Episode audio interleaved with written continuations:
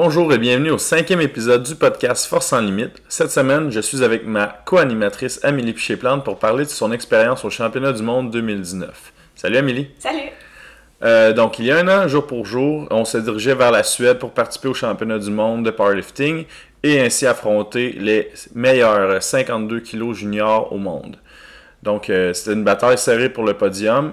Mais avant de se rendre à cette partie, je pense que c'est important qu'on parle de sa participation au championnat national. Euh, on sait que c'est pas n'importe qui qui peut représenter le pays du Canada au championnat du monde ou dans d'autres compétitions internationales. Donc, j'aimerais ça savoir pour commencer. Peux-tu nous expliquer un peu le chemin minimum à parcourir pour se rendre dans ces compétitions? Oui, ben en fait, euh, quand tu commences, euh, tu dois faire une première compétition qui est le régional. Ensuite, après le régional, il faut que tu fasses soit, dans le fond, ça va dépendre de la du moment de l'année, mais soit dans le fond que tu vas faire un central, qui est une compétition entre le Québec et l'Ontario. Et euh, ensuite, tu vas devoir faire une compétition provinciale qui va te permettre après ça d'aller faire le national si tu as réussi euh, à faire les standards nécessaires. Euh, une fois au national, ensuite, ils vont prendre le premier automatiquement qui va aller pour le championnat du monde. Mais sinon, si tu arrives deux ou troisième, tu peux quand même soumettre ta candidature et ils vont prendre euh, en considération les, les, candidats qui ont reçu, puis après ça, ils vont déterminer euh, si oui ou non tu peux faire partie de l'équipe canadienne. Ok, fait que c'est pas aussi simple de dire euh, je veux aller au championnat du monde puis j'y vais. Non, c'est ça, il y a quand même un gros cheminement à faire. Ok, je vois. Comment s'est passée ta préparation pour cette compétition-là, le national? ben ça, en gros, ça a bien été. c'est sûr que j'ai eu quand même des petites embûches quand même tout au long de mon parcours. Mais euh, en gros, c'est ça, ça a bien été, mais malgré le stress de cette grosse compétition-là. OK. Euh, puis là, tantôt, tu parlais aussi de championnat central. Ça s'est passé combien de mois avant ton championnat national, puis comment ça, ça s'est déroulé? En fait, le championnat central, c'était au mois d'août, puis le national, c'était au mois de mars. Puis, euh, ben, c'est ça, dans le fond, durant l'été, je travaille à l'extérieur, puis c'est quand même une job assez euh, physique et euh, on, on, prend beaucoup d'énergie et de temps euh, dans ça. Donc ça m'a un peu joué là-dessus. Puis aussi le fait qu'on est dans le bois déconnecté complètement, on n'avait pas accès nécessairement au Wi-Fi. Donc on s'est fait un peu jouer un tour. Je sais pas si tu te rappelles. ouais, il y avait un changement d'horaire. ouais, c'est ça. Dans le fond, il y a eu un changement d'horaire. Puis nous, on n'avait pas regardé. Ben, en fait, c'est de ma faute. J'avais pas regardé mon, mes courriels et tout. Puis je me suis rendu compte, euh, je pense, une semaine avant la compétition, que finalement, c'était pas le même jour que je pensais. Donc là, il a fallu qu'on se. Qu'on s'adapte. Qu'on s'adapte, qu'on réorganise en fait notre, euh, notre plan. Donc ça a un peu joué euh, pour ça, selon. Ben, pour moi. Mais aussi, là, dans le fond, c'est ça. Toi, Gabriel, tu travaillais cette journée-là. Donc j'ai dû, pour la première fois, sais, partir toute seule aller à la compétition. C'est heureusement qu'il y avait eu Mathieu pour, euh, pour m'aider là-dedans. Mais euh, tu sais, c'était quand même ma deuxième, deux, troisième compétition. Donc c'était quand même assez nouveau à ce moment-là. Donc euh, juste de me rendre, faire deux heures et demie d'auto, que c'est moi qui conduis au complet, ça m'a quand même rentré dedans. Puis la pesée était super tard, puis il y avait eu du retard. Du retard dans la compétition, donc ça avait fait en sorte que euh, j'ai pas pu manger toute la journée, donc j'avais vraiment faim. C'est ça, dans le fond, j'étais quand même serrée, étant donné que justement, durant l'été, j'avais pas euh, calculé toutes mes choses parce que c'était pas nous qui faisions notre nourriture. J'avais pris du poids, donc là, il fallait que je, que je coupe un peu ma, ma, ma nutrition. quand tu dis que tu faisais pas ta nutrition, euh, c'est quoi que tu veux dire par là? Ben, en fait, dans le fond, c'est que je coach durant l'été à un camp de gymnastique, puis on est logé, nourri là-bas. Donc, on passe, dans le fond, le matin, on commence euh, à coacher à comme 8h30. Après ça, on a une pause de dîner, puis après ça, on recommence à coacher jusqu'au souper. Après le souper, on a comme des petites réunions, des, des cours de gymnastique qu'on donne en plus pour les, les, gymnastes qui payent un surplus. Donc, c'est des, ils peuvent se promener partout dans le gym puis faire les, les mouvements qu'ils veulent. Donc là, ça amène, mettons, à 9h. Puis après 9h, ben, tu, tu vas avec tes amis, puis après ça, tu te couches. Que ça fait des grosses journées. Puis on n'a pas nécessairement le contrôle sur qu'est-ce qu'on mange parce que c'est la nourriture de la cafétéria. Donc, moi j'aime bien les salades de pâtes. Ta petite faiblesse. fait que, ben c'est ça, j'en mange beaucoup durant l'été. Puis, euh, ben je prends du poids. Fait que c'est entre autres pour ça que j'avais de la difficulté par rapport à, ma nutrition. Donc, euh, étant donné que tu étais serré sur le poids, là, il a fallu que tu ne manges pas comme toute la journée, puis là, t'es arrivé à t'apaiser, puis t'es... en plus qu'elle a été repoussée, ben là, t'étais affamé, puis... Puis j'ai fait une erreur aussi que maintenant, je- j'essaie de plus reproduire, puis j'ai appris de ça, en fait, c'est que j'avais oublié d'apporter une pesée, euh, soit une pesée alimentaire ou une pesée euh, de poids. Puis j'aurais, si j'avais apporté ça, j'aurais pu me peser pour savoir où est-ce que j'étais par rapport à mon poids, parce que là, j'avais vraiment aucune idée comment je pesais. Donc j'avais peur de manger, puis j'avais peur de boire. Fait Ouais, parce que ici, euh, je regarde un peu les résultats, puis je vois que à cette compétition-là, tu as pesé 50,72. Ouais. Donc, t'étais vraiment en dessous, là. Tu aurais, t'aurais pu manger, finalement. pu, mais justement, vu que Tu aurais j'avais... pu manger un gros repas, quand même, là. Tu sais, un- t'aurais- t'avais, t'avais plus que 1 kg de disponible pour manger. Ouais, je le savais pas, fait que j'avais... J'osais pas comme le faire, étant donné que c'était... En tout cas, bref, ouais. Ok, donc, euh, morale de cette histoire, achetez-vous une balance. Donc, euh, après ça, comment ça s'est passé à cette compé-là? Euh, ça a été quand même difficile, euh, dans le sens où, ben, s'entraîner à notre camp, c'est pas facile, là. J'ai fait en sorte que m'entraîner au camp, ça soit pas trop difficile, dans le sens pour le retour à la compétition, parce que je savais que j'avais une compétition dans deux, comme deux semaines après que je revenais. Mhm. Mais sinon, euh, tu sais, je- j'ai vraiment senti que le fait d'avoir pas mangé, pas bu, ça avait vraiment joué sur mon énergie. Euh, le fait d'avoir conduit aussi deux heures, euh, ça avait comme joué sur ma force de jambe. À cette compé-là, t'as pris la décision de, de partir la journée même. en Ouais. gros. Ouais. Fait que ça, c'est. Est-ce que c'est quelque chose que tu répéterais, mettons? Non, Pour une compétition importante comme ça, qui est loin de chez toi? non. Non, j'aurais. à- avoir su, maintenant, j'aurais pris comme une journée. Euh, je serais montée la, la veille. Ouais. J'aurais pris une chambre. Puis, tu sais, bien me reposer pour être euh, prête, en forme. Surtout dans les conditions où. Ben là, c'est sûr que, tu sais, vu que j'étais à la dernière minute, j'avais comme plus le temps de prendre une chambre. Tout était de ma faute, mais avoir su, mettons, j'aurais pris une chambre, j'aurais ouais. euh, eu le temps de me reposer après, là. Ouais, je pense que si tu dépasses une heure de route, euh, t'es mieux de prendre quasiment un- Ouais. une chambre parce que ça affecte le- la performance. là. Donc, euh, championnat central, euh, t'as terminé en quelle position? J'ai terminé en troisième position derrière Wianla qui était en première et euh, Bindi qui était en deuxième. Euh, malgré le fait que ça s'est comme pas très bien passé, ben, j'ai quand même frôlé la première place. Euh, si j'avais réussi mon dernier deadlift, j'aurais été en première position. Tu j'ai vraiment compris que gagner, c'est pas acquis si on veut.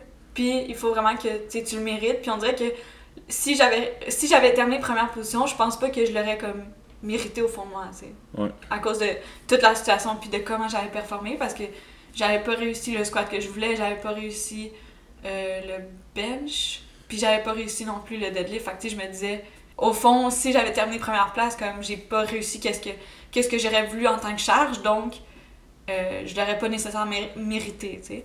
Mais euh, qu'est-ce qui m'a un peu comme remis le sourire après tout ça, c'est que euh, en finissant mon, de- mon dernier deadlift, il y avait la petite madame euh, du CCES qui venait pour me dire euh, Amélie Piché-Plante, on a besoin de toi pour un test. un petit test antidopage. fait qu'on dirait qu'après tout ça, ça m'a comme remis la, la lumière au-dessus de, au-dessus de tout ça. Good. Donc là, après ça, ça t'amène au championnat provincial, que tu fais une bonne performance. Puis après ça, tu as été qualifié comme ça vers le championnat national. Donc euh, jusque-là, tu avais vécu quatre compétitions. Donc euh, Ouais. deux locales, le central, le provincial. Est-ce que tu t'es préparé autrement pour euh, le championnat national? Oui, parce que, ben, tu sais, le championnat central, dans le sens que fallait juste le faire, puis tu sais, c'était pas nécessairement, fallait pas ex- exactement que tu aies un standard ou quoi que ce soit. Fait que, tu sais, je me disais, si ça va moins bien, ben, regarde, ça ira moins bien, puis de toute manière, faut juste que je le fasse, tu sais. Mhm. Après ça, les régionaux, ben, tu la première compétition que j'avais faite, c'était ma première compétition, donc c'était plus petit envers moi. Le, le provincial, encore là, tu sais, je voulais focuser sur mes performances, puis avoir des bonnes charges. Mhm. Mais après ça, quand tu arrives au national, c'est une compétition qui, qui, qui, qui vaut pour autre chose. Plus que nécessairement tes performances à toi, mais tu veux réussir à performer pour te qualifier pour quelque chose. Ouais. Il y a comme un, un enjeu différent sur ça. Donc moi, ça m'a quand même beaucoup stressée étant donné que c'était la première fois que, que ça m'arrivait dans ce sport-là. Mhm. Là, tu avais eu la chance d'avoir déjà affronté euh, plusieurs personnes au championnat central. Donc, tu avais vécu déjà un peu le, le challenge de- d'avoir des compétitrices Ouais. Euh, qui étaient, si on veut, dangereuses. Euh, là, tu arrives au championnat national, puis tu affrontes les deux mêmes leveuses qui t'ont battu, plus, euh, entre autres, d'autres, oui, mais entre autres, Tori, qui était, Tori Laperrière, qui est une forte prétendante au titre. Comment tu as vécu ça de réaffronter ces personnes-là, plus d'autres personnes Ben, très bonnes? Euh, ouais, ben, en fait, c'est sûr que ceux avec qui que j'avais compétitionné au central, au provincial ou whatever, euh, tu rendu à d'autres compétitions comme ça, ça fait quand même un bon bout de temps. Donc, tu sais pas exactement qu'est-ce que eux ils vont faire. Surtout comme exemple, Tori, que c'était la première fois que je compétitionnais contre elle, donc j'avais vraiment aucune idée de qu'est-ce qu'elle allait faire. Mais en même temps, tu te dis que tu vas focuser sur tes choses et non focuser sur qu'est-ce que les autres vont faire. Mais j'ai quand même euh, appris de mes autres expériences entre autres euh, de- du central où ce que j'avais pas apporté ma balance que tu sais ch- chaque petit détail de ma préparation était pas était peut-être pas au point. Donc là euh, pour le national j'ai vraiment fait attention de tous ces petits détails là puis de corriger les choses que je savais que j'avais de la difficulté. Donc je pense que ça m'a vraiment permis d'être euh, justement plus confiante en mes moyens puis que après ça tu sais j'étais j'étais vraiment plus prête euh, autant physiquement que mentalement Mhm. pour euh, les affronter Parce que rendu là, après ça, il arrive ce qui arrive. Parce que Ouais. si la personne arrive puis elle a tellement développé sa force qu'elle est rendue plus de ton niveau, ben toi, tu peux rien faire pour ça. Donc, tu te concentrais sur tes affaires puis t'a- t'arrives sur la plateforme puis après ça, tu fais ton travail. Ouais. Mais c'est sûr que, tu moi, je suis très compétitive, donc je les garde en... Tu je les garde toujours en tête, mais en même temps, je me... Tu j'essaie de me dissocier un peu de qu'est-ce qu'eux, ils font, surtout en compé, dans le sens que, comme tu dis, tu sais, si eux, ils sont super en forme, puis ce jour-là, puis ils pètent le feu, ben, tu sais, en même temps, comme c'est ça qui est ça, genre, je peux rien faire. tu sais. Ouais. Puis rendu là, c'est ton coach qui, euh, qui prend les décisions. C'est ça. Donc, c'était quoi ton état d'esprit lors de la pesée? Parce que euh, moi, je me suis fait dire qu'il y avait quelque chose qui avait changé au niveau de ta nutrition, en tout cas rendu au championnat national. C'est sûr que ça a pu changer comment tu es arrivé à ta pesée? Ben, dans le fond, je, je gardais comme un carnet dans mon cellulaire avec toutes mes pesées que je faisais. Puis euh, toute l'eau que je buvais aussi pour essayer de comme, faire évacuer le tout. Euh, mais je faisais pas de cut par exemple. J'avais vraiment fait comme sur le ben, en plusieurs euh, semaines, plusieurs mois pour pouvoir atteindre mon poids. Puis j'essayais tout le temps comme une semaine avant la compétition de, de faire la pesée le matin. Fait que de rentrer comme à l'intérieur du 52 kg pour pouvoir être correct pour le, jour de la compétition puis pas trop stressé sur ça. Puis on a, dans le fond, on avait euh, pris une chambre d'hôtel, on avait apporté la pesée, puis les derniers jours avant la compé, on pesait vraiment, tu sais, avant de me coucher, combien de calories, ben, combien de poids en nourriture que je pouvais prendre. Puis on calculait tout euh, ça, ça, avec la pesée. puis tout. Ouais, puis on calculait aussi la différence entre matin et soir. Ça, c'est assez Ouais. important. Tu sais, si, admettons, tu te couches à 52,5, puis le matin, tu te lèves à 52 piles, mais tu sais qu'en moyenne, mettons, tu perds 0,5 kg. Ouais. Mais là, après ça, tu es capable de dire, tu regardes la tendance là, pour être Ouais. sûr que c'est constant. Puis tu- après ça, tu peux dire, bon, ben, la veille de la compétition, je dois, à telle heure, je dois peser tant, puis le lendemain matin, je vais être correct. Ouais. Puis le fait aussi que je l'avais fait pendant longtemps, ben ça me permet de ça me permettait de voir aussi tu sais qu'est-ce qui était le plus récurrent comme comme euh, Variation. différence, ouais, comme variation entre le matin et le soir. Donc là, tu sais, je voyais que en moyenne, c'était peut-être entre euh, 0.5 et 0.8 euh, Mhm. kilos que j'avais de différence. Fait que ça me permettait de- d'être capable de plus gager selon ça, d'avoir vraiment comme quelque chose de, de stable puis constant, étant donné que je l'avais fait pendant comme deux mois. Ouais, c'est ça. Comment se passait le début de la compétition au squat et bench? Parce que là, tu te rentrais dans ta- ton premier duel, si on veut, là, avec une personne vraiment de, de ton calibre. Ouais. Euh, comment ça s'est passé, les, les premiers lifts? Euh, ben le squat, c'est toujours le, le- En fait, moi, c'est celui que je déteste le plus, là. surtout en compé, parce que c'est vraiment stressant. C'est le premier, le premier lift, euh, c'est quand même lourd sur ton dos. Puis ça, ça me joue quand même. Fait Puis c'était un lift aussi qui, est- je pense, qui était un peu stagné. Là. Ça faisait Ouais. trois compétitions que tu tournais autour de 117,5 puis 115. Puis tu avais de la difficulté à réussir ton troisième essai. Ouais. Comment ça s'est passé?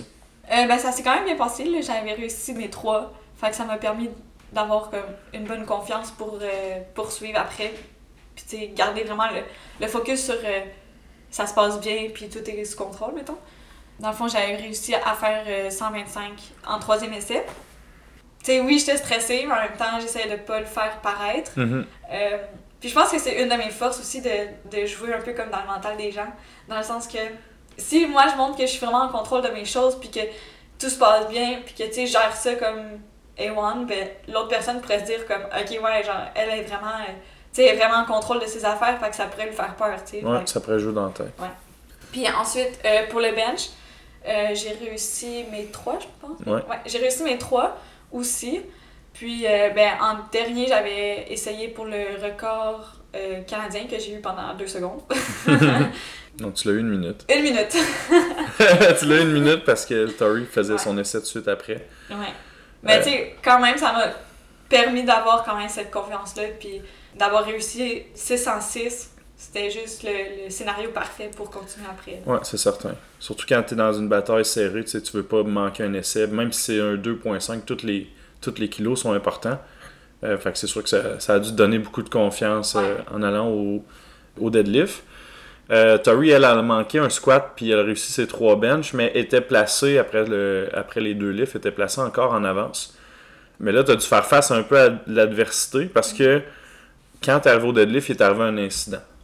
Euh, Est-ce que tu te rappelles un peu de cet incident-là? Ben, en fait, je me rappelle comme brièvement parce que, tu sais, moi, je préfère justement pas avoir le contrôle de qu'est-ce qui se passe comme selon la game, puis juste exécuter. Fait que euh, je me rappelle juste que, dans le fond, on allait au deadlift, puis là, euh, tu m'as dit, oh là, ils ont fait une erreur.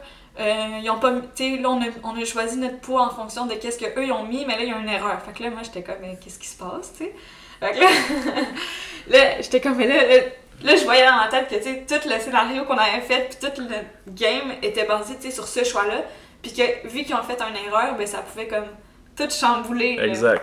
Donc, je vais préciser un peu parce que je sais que toi, tu étais dans, dans ta bulle d'athlète, puis il y a peut-être des détails que tu n'as pas, euh, que t'as pas pris euh, quand c'est arrivé, puis toi, tu étais vraiment concentré sur je lève le poids qui est sa barre, puis euh, je continue mon travail. Euh, donc, ce qui est arrivé, c'est que moi, j'ai changé l'opener d'Amélie pour qu'on se mette en avance, puis qu'on choisisse aussi après. Donc, c'est quelque chose, c'est une, une stratégie assez commune de vouloir choisir après l'autre. Donc, si tu deadlift plus lourd, ben, tu choisis après l'autre. Tu, peux ajuster ton, deuxième essai en fonction de ce que l'autre a mis à son deuxième essai. Le but étant d'égaliser aussi les jumps. Fait qu'admettons, la, compétitrice d'Amélie a fait un deadlift à son premier essai, puis à son deuxième essai, elle a rajouté 5 kilos. Euh, donc, moi, dans l'objectif de euh, égaliser les, euh, les jumps entre les essais, je rajoute aussi 5 kilos à Amélie. Donc, euh, ça nous garde en première position, puis ça nous garde à deadlifter après l'autre. Mais là, ce qui est arrivé, c'est que la table euh, où ils donnent les essais, puis la, table de l'ordinateur, ils ont fait une erreur. Puis c'était pas 5 kilos, c'était 7,5 qu'ils avaient mis. Puis ils l'ont changé sur, euh, le tableau d'affichage. Mais c'est parce que moi, j'avais pris la décision de faire un jump en conséquence de ce qui avait été affiché. Donc après ça, j'ai dû rendre euh, justement à la table, d'expliquer, ben, moi, j'ai pris ma décision en fonction de votre erreur. Euh, puis là, il était comme, ben, on peut rien faire. Là, je m'en vais à la table des jurys. Le jury s'en vient avec moi à la table. Puis là, on regarde ça. Puis il était comme, ouais, ben là, c'est une erreur. Fait qu'on peut pas le changer parce qu'on peut réparer l'erreur qu'on a fait, mais on peut pas, euh, on peut pas accepter un changement de décision qui était en fonction de cette erreur-là. Donc, je- si vous me suivez un peu, en gros, On pouvait Euh, rien faire. Exact. L'autre, l'autre équipe, donc l'équipe de Tory, euh, vu que c'était une erreur contre eux, ça a été changé. Mais moi, j'avais pris ma décision en fonction de cette erreur-là. Je pouvais, on pouvait pas le changer. Mais tu sais, je pouvais rien faire. Euh, c'était pas de ma faute. J'aurais pas pu faire quelque chose différemment. J'ai exécuté la stratégie comme il faut. C'est juste que les étoiles étaient comme pas alignées Ouais. pour que ça fonctionne à ce moment-là. Euh, mais là, ça continue. Ouais. Après ça, ben, je m'en vais, ça, je m'en vais dire à Amélie, ben, regarde, ils ont fait une erreur, on peut pas le changer. Par contre, toi, il faut que tu ailles lever ce poids-là. Fait que là, j'essayais un peu de la motiver pour euh, qu'elle lève le poids avec confiance pour qu'on puisse passer à l'autre. Parce que, tu sais, si on le manque celle-là, c'est fini. Ouais. Le but, c'est de réussir, puis après ça, de, de reprendre la stratégie là où on l'avait laissé. Euh, donc, Amélie réussit. Euh, L'autre manque son essai. Alors, nous, ce qu'on fait, ben, pour euh, égaliser le, le jump de 7.5 du- de, de l'adversaire, ben, on a rajouté 2.5. Euh, mais Amélie tirait encore en dernière position. Donc, l'autre, elle manque encore son troisième. Alors, Amélie avait déjà la victoire rendue là et on a pu euh, mettre un peu plus pour compléter une belle journée de travail. Euh, donc, c'était une journée de 9 en 9, 4 records personnels et un total de 350 kilos, si je ne me trompe pas. Donc, c'est très bon pour, euh, pour une junior et ça fait en sorte qu'elle a gagné le championnat national pour confirmer sa participation au championnat du monde. C'est quand même le fun, justement, de faire ton troisième deadlift puis tout de suite savoir que peu importe si tu l'as ou non. Ouais. Tu, tu, tu y vas, ta place est sécure. Ouais. Mais c'est. En général, euh, dans une bataille comme ça, la compétition va se gagner sur le deuxième essai. Si tu as bien exécuté ta stratégie, ton deuxième essai confirme euh, ta position, puis euh, souvent ça va, ça va être un essai dans le but de faire manquer l'adversaire, puis l'adversaire manque, puis tu as déjà gagné, puis après ça, tu as un peu de liberté sur ton dernier. Euh, ça arrive plus souvent que de gagner sur le troisième essai. Donc, qu'est-ce que tu retiens du national avant qu'on passe euh, vers euh, le championnat du monde? Qu'est-ce que c'est, quoi l'expérience que tu trouves que tu as acquis, puis comment tu as affûté, si on veut, tes skills d'athlète dans cette compétition-là? Ben, en fait, je dirais que ben, la première chose, ça serait de compétitionner sur un gros stage, parce que c'était comme la première fois que, tu le national en 2019, Ouais, c'est ça. 2019. Euh, il y avait deux plateformes. Euh, c'était la première fois que je voyais ça, que, que je compétitionnais sur ça. Euh, il y avait un gros écran géant, quand même beaucoup de place pour les spectateurs. Donc, c'était quand même genre. C'était vraiment un, stage de grosse envergure. Ça avait l'air d'un championnat du monde. Ouais. Fait que, ça, on dirait que ça va comme pratiquer un peu. Puis, ça, j'ai vécu une expérience de plus que juste une compétition dans un hôtel. C'était comme. que c'était différent. Euh, aussi, ben, on a trouvé, parce qu'avant, même euh, régional ou provincial, j'avais de la difficulté à manger avant. Donc là, on a réussi à trouver une formule qui fonctionnait bien. Et pendant aussi. Ouais, c'est ça, ben, je veux dire, après la pesée, là, que pendant.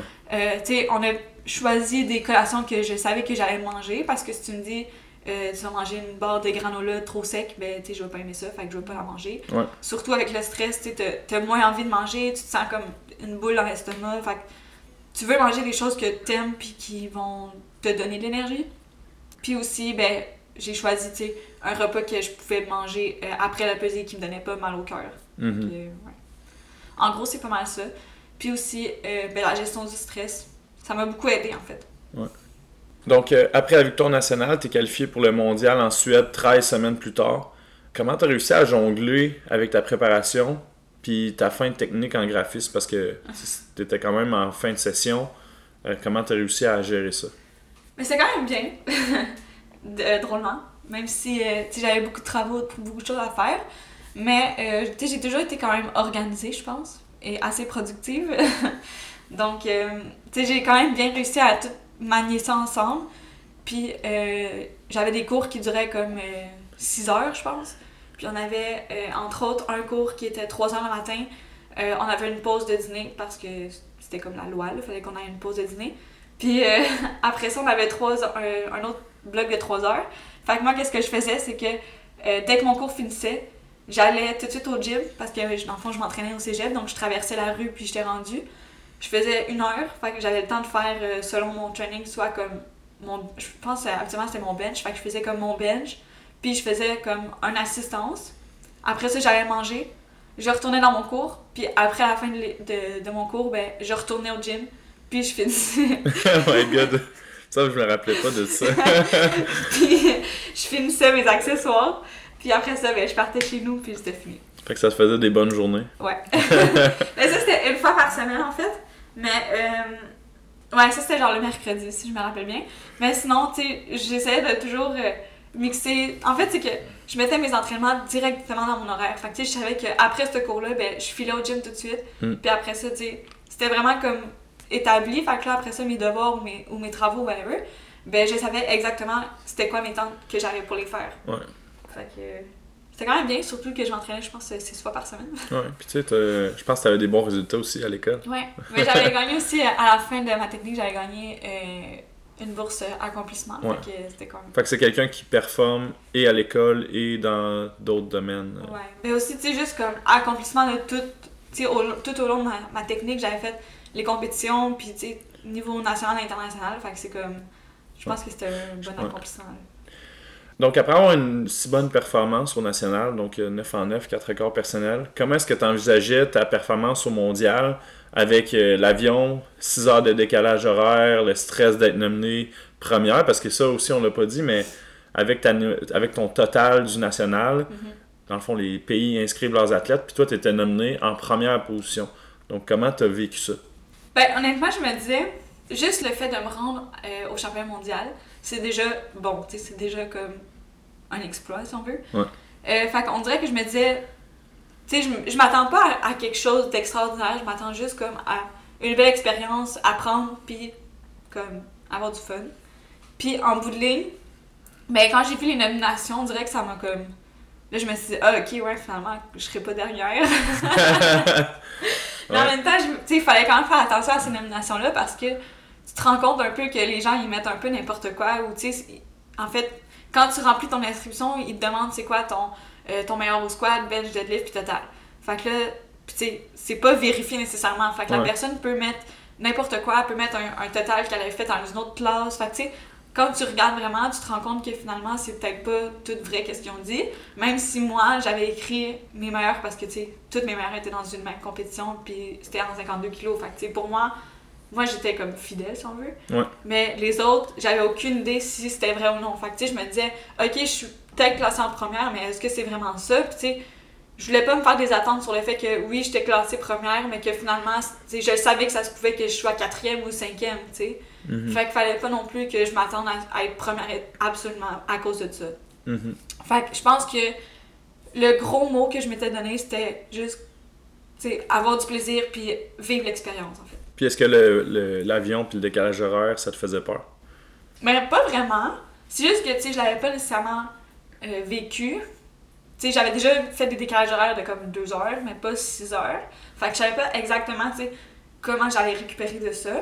C'est juste dans le sens que je savais pas comment mon corps allait réagir si j'allais a- avoir assez de temps pour justement récupérer ou comme reprendre cette fatigue-là. Qu'est-ce que tu as appris dans ta prep au national que tu as pu appliquer dans ta préparation du mondial?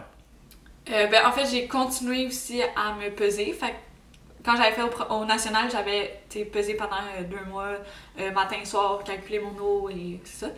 Euh, fait que j'avais reproduit dans le fond la même chose pour être certaine que justement, tu sais, j'étais capable d'arriver à mon poids avant la, la journée. Parce que. euh, Puis avant l'avion aussi, je pense, parce que Ouais. tu sais, ça peut changer aussi avec le. Ouais, c'est ça, on l'avait fait pour avant l'avion pour que si jamais il arrive quelque chose, tu sais, des fois tu gonfles, je sais pas. Ouais, c'est ça, tu gonfles un peu dans le transport. Fait que, euh, sais, pour s'assurer que tout était correct avant de prendre l'avion, puis si, exemple, ben, je gonfle, ben, je vais pouvoir le, le perdre après. Comment s'est passé ton arrivée là-bas? Tu sais, quel genre de transport tu as eu besoin de prendre pour te rendre sur, euh, sur le site puis la ville euh, de la compétition? Euh, ouais, en fait, on a pris trois avions, plus un autobus. Mais euh, c'était quand même un peu stressant parce que Gab, c'est la première fois qu'il prenait l'avion. Fait que lui, il se fiait sur moi. Puis, tu sais, moi, j'avais déjà pris l'avion, mais pas nécessairement tout seul. Puis, tu sais, c'était pas moi nécessairement qui était en charge de toutes les étapes puis tout quoi faire. Fait que là, ben, finalement, c'était moi qui devais comme plus le gérer. Fait que. fait que ça, c'était quand même, tu sais, Fallait que tu gères le coach avant que le coach te gère. Exactement. fait que c'était quand même une, une étape de plus aussi à franchir. Mais sinon, ça a quand même bien été. Puis rendu, euh, rendu en Suède, ben là, on avait la- le, le transport, le, le- c'était l'autobus. Puis, euh, ben, tu quand on est arrivé, il était déjà là, il nous attendait avec sa petite pancarte. Fait tu sais, ça, ça s'est quand même bien fait. Mais c'était plus, en fait, euh, tu sais, la gestion avant de partir avec euh, l'équipe de la CPU qui nous aide à booker nos hôtels, nos transports. Fait tu sais, il y avait, je pense que je m'étais trompée dans mon numéro de, de vol. Fait que là, il a fallu que je les contacte pour, pour m'assurer que quand j'allais arriver, il y allait avoir quelqu'un. Fait tu sais, c'est tout ça qui est, qui est quand même plus difficile, mais une fois que t'es, une parti, je- tu sais, ça, ça se passe quand même très bien. Puis là, on est arrivé le 5 juin. Euh, ça nous a pris à peu près une, une journée complète de faire le transport. Donc, euh, euh, les trois avions, pre- prendre des petites pauses dans, dans les aéroports là, selon les escales. Ça nous a laissé le 6 puis le 7 complètement libre. Ouais. Et toi, tu compétitionnais le 8. Ouais. Euh, comment tu as trouvé ça d'arriver aussitôt avant une compétition par rapport à ce que tu avais fait auparavant? Euh, honnêtement, c'était vraiment une bonne idée. Ouais. Parce que je pouvais pas m'imaginer euh, compétitionner le soir le, le 6 ou même le 7. Là, je, je pense que mes deux journées ont vraiment valu la peine ben, d'avoir été là, puis d'avoir relaxé, puis juste euh, explorer, savoir, sais, parce que tu arrives dans un nouveau pays, tu aucune idée comment te transporter, tu aucune idée comment tu vas te rendre. Euh, oui, il y avait des navettes, mais les navettes, finalement, c'était pas, la... c'était pas exceptionnel. On l'a pris, je pense, deux fois parce que les autres fois, ça, ça, nous, ça nous en donnait pas. Fait que, tu sais, je pense que le fait d'avoir été là pendant deux jours, ça nous a vraiment permis de, tu sais, comprendre comment tout ça fonctionnait, comment se rendre, euh, comment ouais. utiliser le transport en commun, comment, comment aller chercher notre nourriture. Fait que, tu sais, même si euh, t'arrives là une journée, mais tout ça, tu dois le faire ça comme tout vite. Ouais. Fait que là, on a vraiment eu le temps de, de se De mettre à l'aise, d'apprivoiser. puis- Effectivement. Là, on arrive euh, de l'autobus, on arrive en Suède, en fait, euh, puis dans la ville de Helsingborg. Comment t'as trouvé ça par rapport, admettons, euh, à ce qu'on voit au Québec, euh, une ville de même euh, européenne? Ben, c'était le fun. C'était mon premier voyage européen. là. Fait que c'était quand même nouveau, mais j'ai vraiment aimé comment les gens étaient sympathiques, puis, puis respectueux. Je pense que c'est vraiment ça le, le mot là, pour décrire les gens qui sont là-bas. Ouais. Puis là, on arrive le 6. Euh, ben, en fait, on arrive le 5, mais le 6, on est allé visiter le site de la compétition. Euh, C'était quoi tes impressions sur, euh, sur tout ça? C'était vraiment. euh, Mais maintenant que c'est vraiment différent de tout ce que j'ai vu ici au Québec, ou même en Ontario, là, dans le sens que chaque plateforme, ben, tu sais, premièrement, c'était quand même un gros centre. Décris-le un peu. Ben, en fait, c'était un aréna, mais c'était quand même très chic, là. Tu sais, c'était pas genre un aréna comme, euh, comme ici, là. C'était. Pas l'aréna du coin où Non, ils non. C'était très chic. Tu sais, tu rentrais, t'avais comme deux corridors, euh, t'avais genre les, les petits stands euh, à gauche, euh, à droite, je veux dire. les petits stands, tu sais, A7, tout le kit. Après ça, l'autre côté, ben, tu t'avais où est-ce que tu pouvais comme t'accréditer. Puis après ça, t'avais un petit corridor pour aller au, au warm-up. Ouais. Puis rendu dans le warm-up, tu sais, le, le gros aréna est comme séparé en deux. Un côté pour la plateforme principale, puis l'autre côté pour euh, le warm-up. Puis euh, toutes les plateformes de warm-up sont toutes pareilles comme la plateforme principale, avec tout le stock d'hélico, qui était quand même... C'est quand même fou, d'avoir... euh, Ah, puis c'était les nouveaux racks aussi, hein, Ouais. parce que là, ils étaient en train de faire un peu leur showcase de leur nouvelle Nouveau stock, collection, ouais. si on veut. Fait que là, autant euh, il y avait le stock justement sur la plateforme sur les plateformes Ouais. principales que euh, dans le warm-up. Ouais, c'était quand même fou. Je pense qu'il y avait comme 8 plateformes euh, d'échauffement. Les 8 avaient, tu sais, tout leur set de play, tout euh, leur deadlift jack, là. Ouais. Tout leur deadlift jack, il y avait tout, ben, le rack hélico, fait que- puis une bonne barre. Ben, toutes les barres euh, hélico, je pense, de compé. euh, de compé. Fait que, peu importe où ce que tu choisissais la plateforme, ben, t'avais le même matériel partout. Fait que, rendu là, c'était pas comme dans une compétition, euh, sais, ici, que, ah, on va spotter tel rack parce que... Il y a- la bonne Il y a barre. la bonne barre, tu sais. Fait que c'était vraiment. Tout le monde est égal, tout le monde s'échauffe pareil, puis euh, c'est ça. Ouais. Puis on a eu la chance aussi de faire un entraînement le 6, Ouais. dans le fond, euh, deux jours avant ta compétition. Comment t'as vécu ça, t'entraîner sur le site de la compétition quelques journées avant de compétitionner? Mais je pense que ça m'a aussi comme préparé, parce que là, tu pouvais te visualiser en disant comme, ah, dans deux jours, tu sais, je vais être. Parce que quand on faisait notre dernier training, on voyait les, ceux qui étaient en compétition en ce moment. Fait ça me permettait de visualiser puis de me dire, OK, dans deux jours, ben, ça va être moi qui va s'entraîner, qui va s'échauffer là avant d'aller performer. Puis, tu sais, tu voyais toute la dynamique, fait ça me permettait justement de, de savoir euh, à quoi m'attendre, puis de pas être euh, surpris, si on veut, par euh, tout ça, qui est quand même nouveau. Mhm. Vicky, le coach de Team Canada, euh, t'a demandé de rester à l'hôtel le 7, Ouais. euh, donc la, la veille de ta compétition. C'est que ça fait quoi de rester, si on veut, complètement au repos euh, la veille de la compétition? C'est ça. Avant de rentrer fond, dans on juste préciser, Vicky, c'était la coach de Team Canada. Elle était avec Jeff Butt quand moi je compétitionnais. Dans elle, elle s'occupait pour les 47 kilos qui compétitionnaient en même temps, puis moi, j'étais avec Jeff Butt. Mais euh, c'est avec Vicky que j'avais fait toutes les correspondances euh, par rapport, justement, parce qu'eux, ils nous coachaient durant la compétition. Donc là, euh, tu sais, c'est elle qui m'a posé beaucoup de questions sur comment, comment je voulais me faire coacher, qu'est-ce que je m'attendais, quels sont mes objectifs, etc. Donc là, quand on est allé s'entraîner, on l'a croisé. Puis c'est là qu'on a parlé, qu'on s'est dit bonjour, nana. Puis après, elle m'a dit là, demain, là, tu bouges plus, tu restes dans, dans ta chambre, puis tu fais rien. J'étais comme.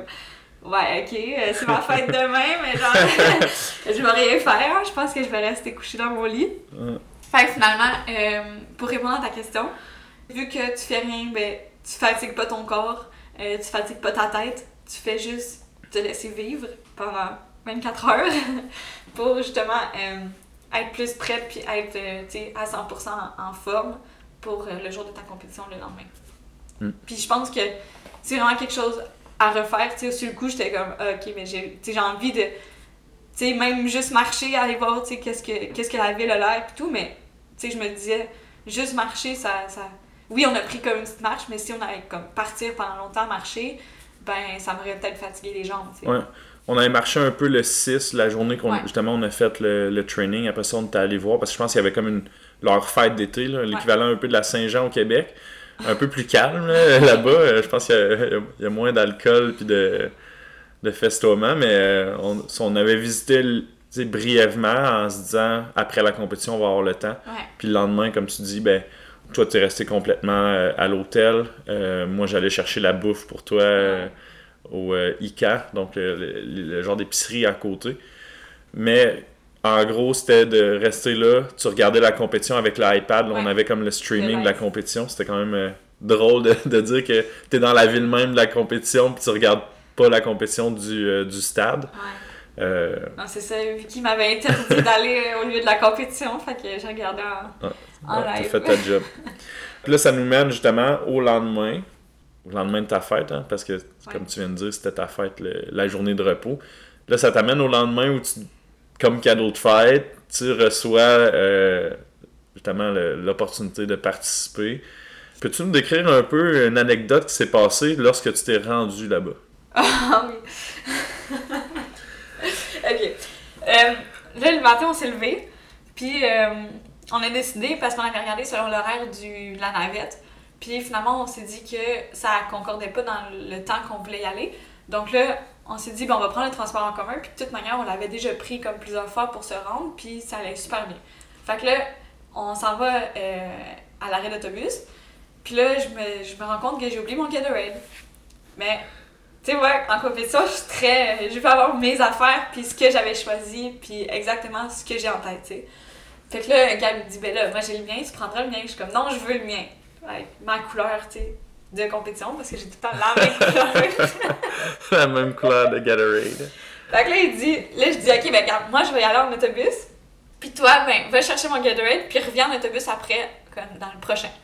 Fait que là, il dit, ok, c'est bon. Fait que là, moi, je pars, je prends l'autobus. Là, j'avais apporté tout, le sac, puis lui, dans le fond, il avait, parce que j'avais besoin de tout le stock pour, euh, pour commencer, tu sais, à, à m'installer, puis Ouais. à, à ben, pas à m'échauffer, mais juste, tu prendre la place, puis s'installer.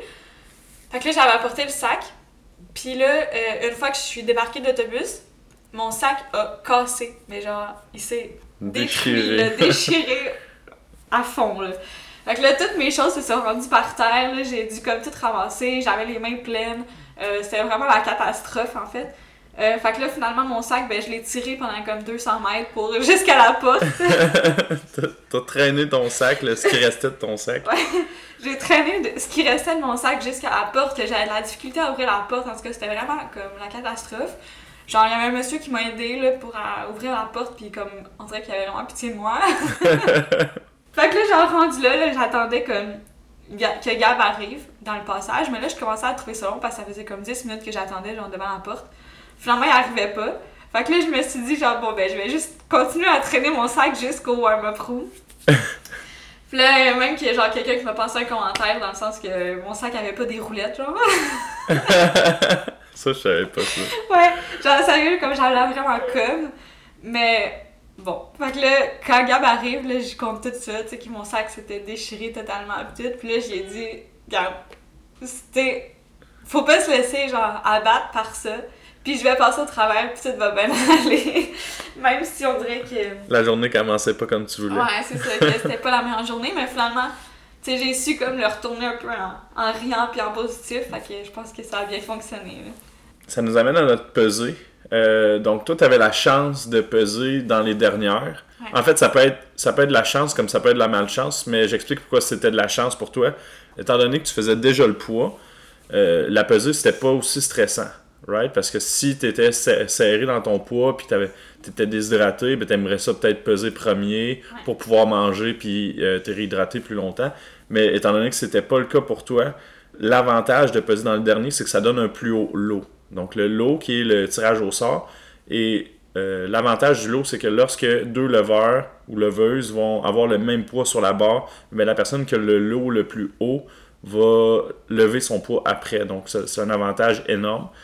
Donc tu avais cet avantage-là. Puis en plus de ça, tu as, pesé moins lourd que la plupart de tes compétitrices. Donc euh, comment est-ce que tu dirais que peser dans les dernières, euh, ça a pu t'affecter?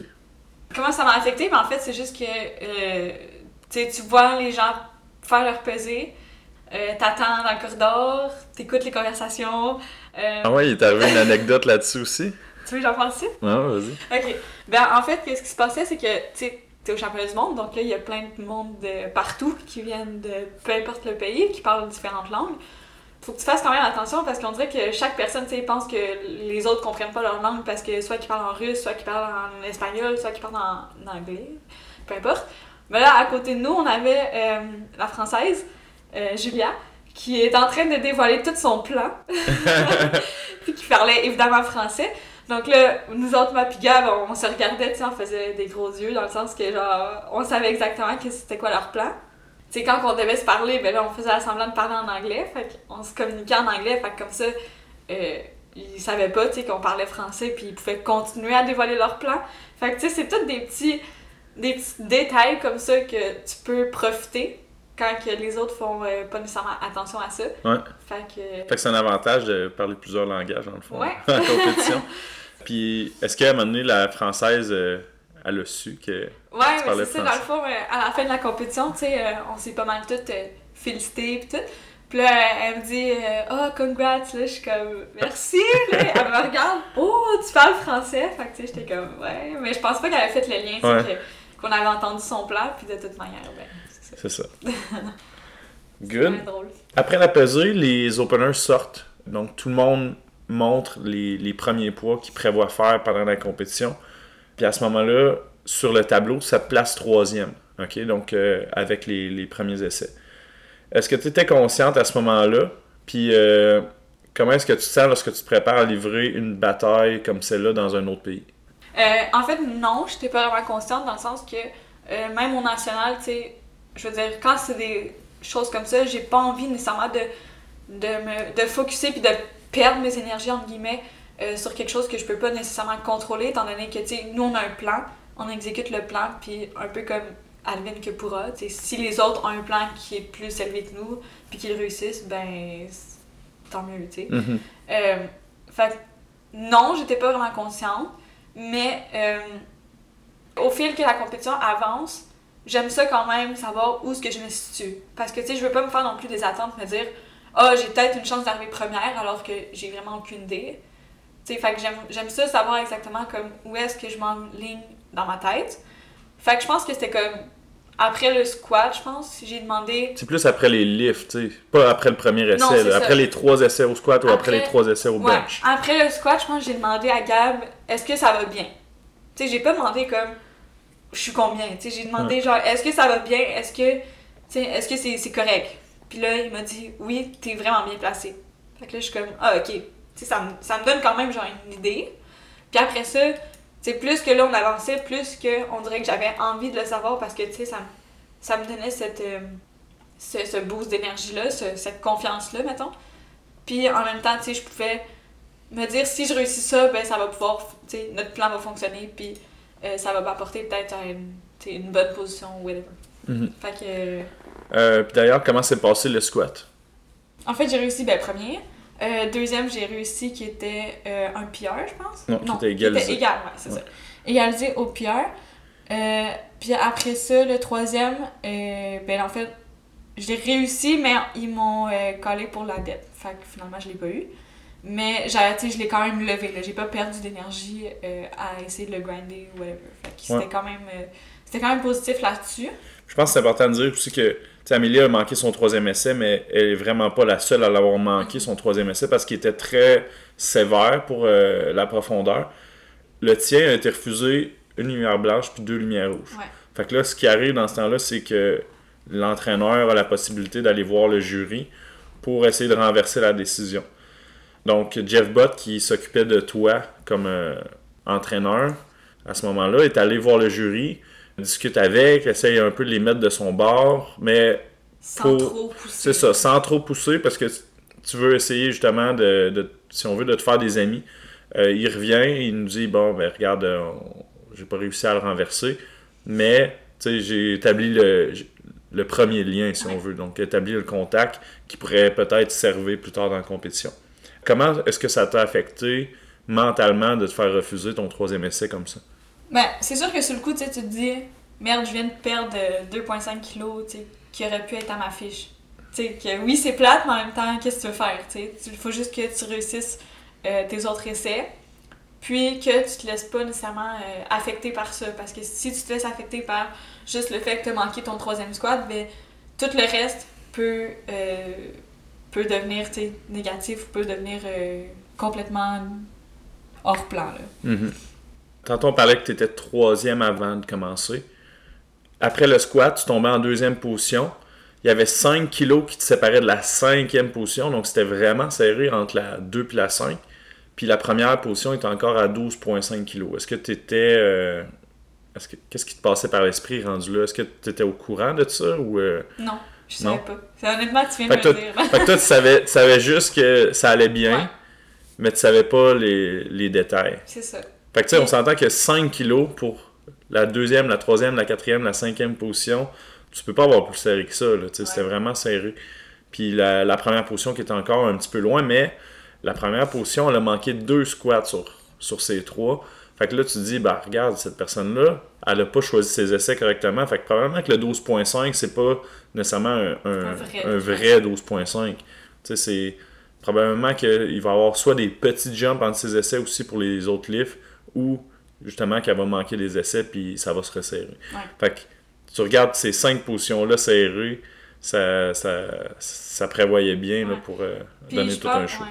Puis je pense que j'ai vraiment fait le bon choix dans le sens de te demander est-ce que ça va bien ou contrairement à quelle est ma position. Si tu m'avais dit t'es à 12.5, probablement que moi, tu sais, j'aurais pas nécessairement su regarder comme exactement la game puis savoir si ce 12.5 là était vrai ou non. Fait que c'est probablement que je me, suis- je me serais dit, ah, la première position est trop loin, tu sais, Ouais. bad. Ouais. Euh, probablement que je me, tu sais, ça m'aurait plus stressé si j'avais demandé quelle est ma position, puis de savoir que j'étais à 2.5 de la cinquième position. Fait que, tu sais, c'est tellement difficile de, de garder comme ton focus quand il y a ça qui arrive, puis tu sais pas exactement, tu sais, peu importe, tu sais que si tu fais une erreur, t'es rendu en dernier, tu sais, Ouais. t'es rendu sixième, là, Ouais, ouais. ou quoi que ce soit. Fait je pense que juste de savoir que ça va bien, ça m'a permis justement de garder mon focus sur les choses qui, fonctionnaient bien. Mhm. Euh, puis au bench, là tu viens de le dire, on pouvait pas manquer d'essais. Au bench, il fallait aller chercher tous les kilos. Qu'est-ce que ça fait de savoir que, mettons, ton lift est tellement important que tu peux pas le manquer? Surtout rendu au sixième essai, au bench, là, euh, au troisième bench, tu es au sixième essai de la compétition. Tu t'en vas vers le deadlift, tu dis, je peux pas manquer le prochain, sinon ça, ça tue mes attentes. Mhm. Qu'est-ce que ça fait? Ben, c'est sûr que c'est une pression de plus, mais en même temps. Parce qu'on te l'avait mentionné, là, je me rappelle, là, Ouais. Jeff et moi, on t'avait dit, là, tu sais, ça, là, faut- on, on doit aller chercher. Là. Ouais.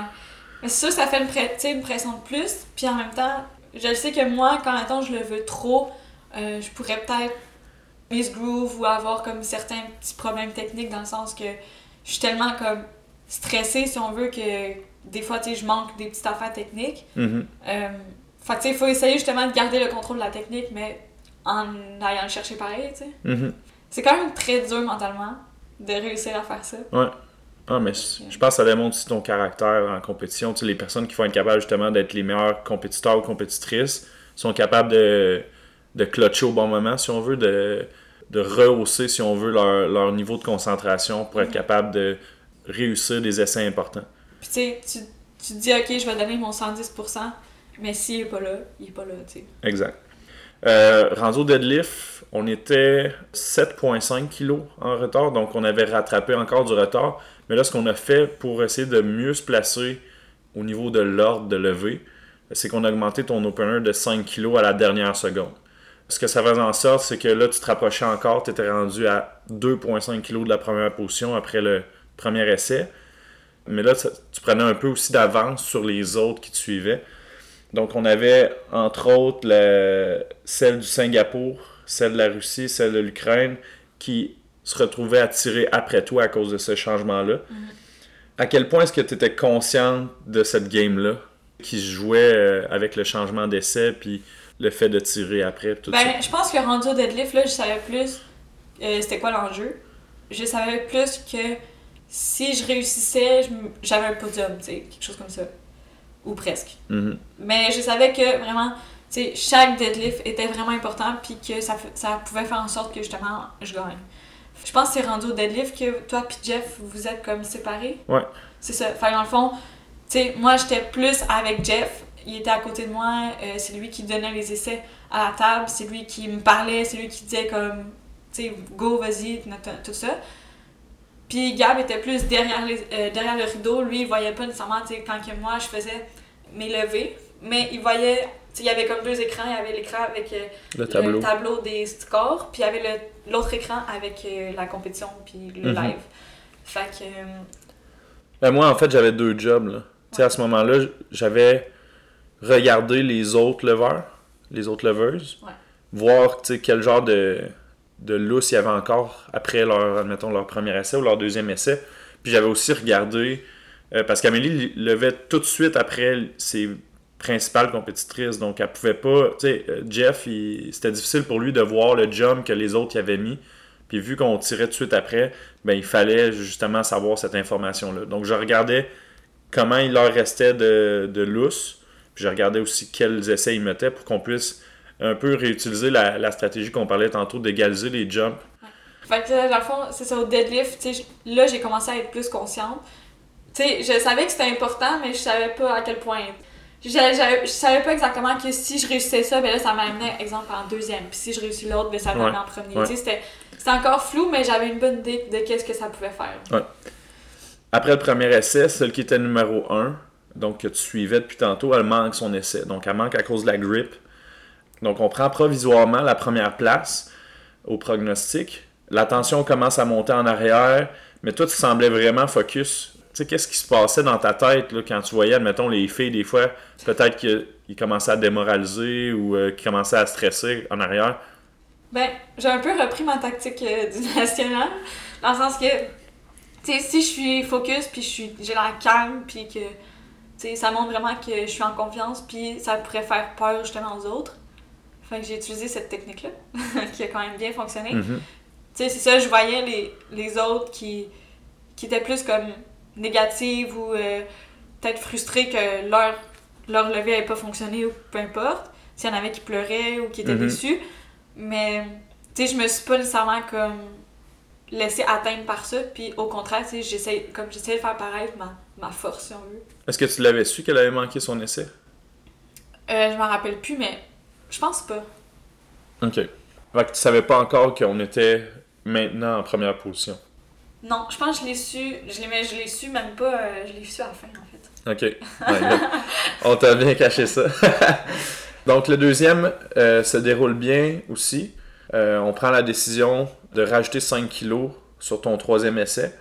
Euh, à ce moment-là, l'Ukrainienne, qui était première au début, elle manque encore son deuxième essai. Donc, euh, sur la grip, elle reprend la même chose comme troisième essai. Donc, elle, ça l'écarte, si on veut, du euh, au moins de la première place.